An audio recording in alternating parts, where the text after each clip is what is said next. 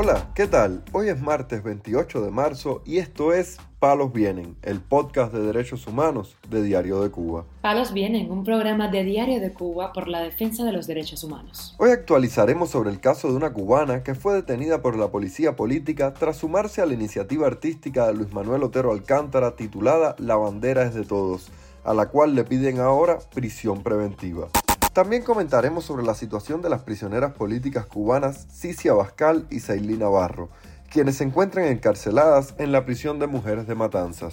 Por último, profundizaremos en los casos de los presos del 11 de julio Jorge Reinier Arias García y Abel Lázaro Machado Conde, quienes fueron golpeados en las cárceles donde cumplen sanción. Lo más relevante del día relacionado con los derechos humanos en Palos Vientos.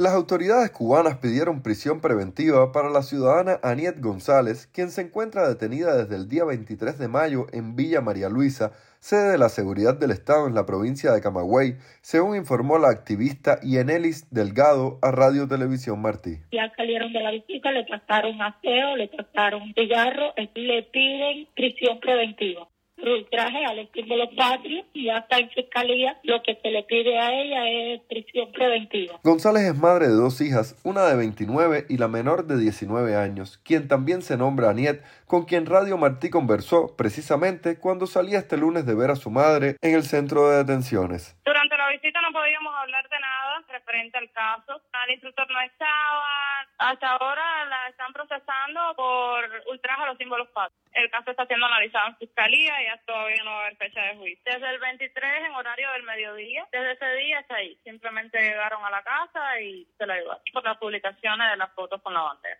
En tanto, la dama de blanco, Ania Zamora, contó este lunes a Radio Televisión Martí detalles sobre la situación de su hija, la prisionera política Cicia Bascal. De Cici y Sailí tuve noticias sábado, pude hablar con mi hija me dijo que, que están bien de salud. Eh, mamá, acuérdate, pon el, la foto que tiene guardada que, que nos tiramos, que dice yo no voto, que están bien, que, que no nos preocupemos, que ellas están firmes. Zamora también tuvo noticias de la situación de los prisioneros políticos Sailí Navarro y Félix Navarro hablé con Sonia, la esposa de Feli, madre de, de Ella también fue detenida en horas tempranas de la mañana y liberada. A ella le, a ella le pusieron una multa de, de 150 pesos. Feli tiene visita el día 10 de abril y Sailí el día 11.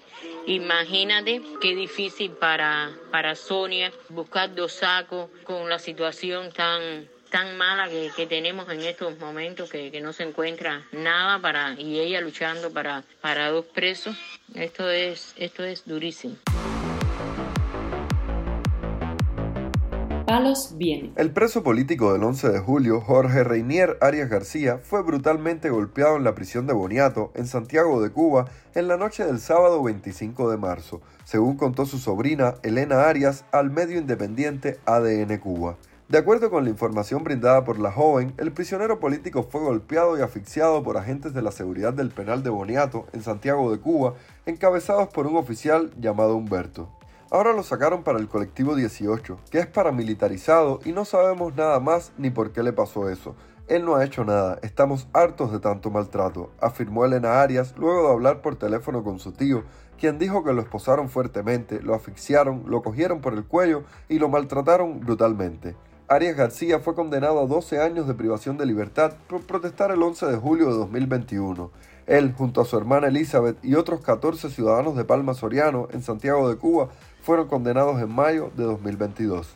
También el preso del 11 de julio llamado Abel Lázaro Machado Conde consiguió sacar una carta de la prisión de máxima seguridad de Quibicán, en la provincia de Mayabeque, en la cual acusó al segundo jefe del penal, Julieski Montero, de haberlo golpeado cuando se negó a ser trasladado para la compañía número 8, donde ya había sido amenazado por un reo común. Su madre, Beatriz Conde Mesa, dio detalles a Radio Televisión Martí estaba bajo una investigación. Sí le levantaron una causa por resistirse. Tengo que recoger una carta ahora a que María Estel que mandó a subirla para Facebook. Y me dijo que revientemos Facebook, que no le importa por donde lo manden. Ya tengo después de la Santiago para nombrar un abogado que me va a buscar ahí, porque es un abogado. Machado Conde, de 25 años de edad, quien sufre de discapacidad intelectual y epilepsia, fue sentenciado a nueve años de cárcel por los presuntos delitos de sabotaje y desórdenes públicos debido a su participación en las manifestaciones populares del 11 de julio de 2021 en el poblado de Guines. Palos Vienen, un podcast de derechos humanos de Diario de Cuba con la producción y conducción de Mario Luis Reyes. Muchas gracias por acompañarnos este martes en Palos Vienen, el podcast de derechos humanos de Diario de Cuba. Pueden escucharnos en DDC Radio, Spotify, Google Podcast, Apple Podcast, Telegram y SoundCloud. Yo soy Mario Luis Reyes. Mañana regresamos con más información.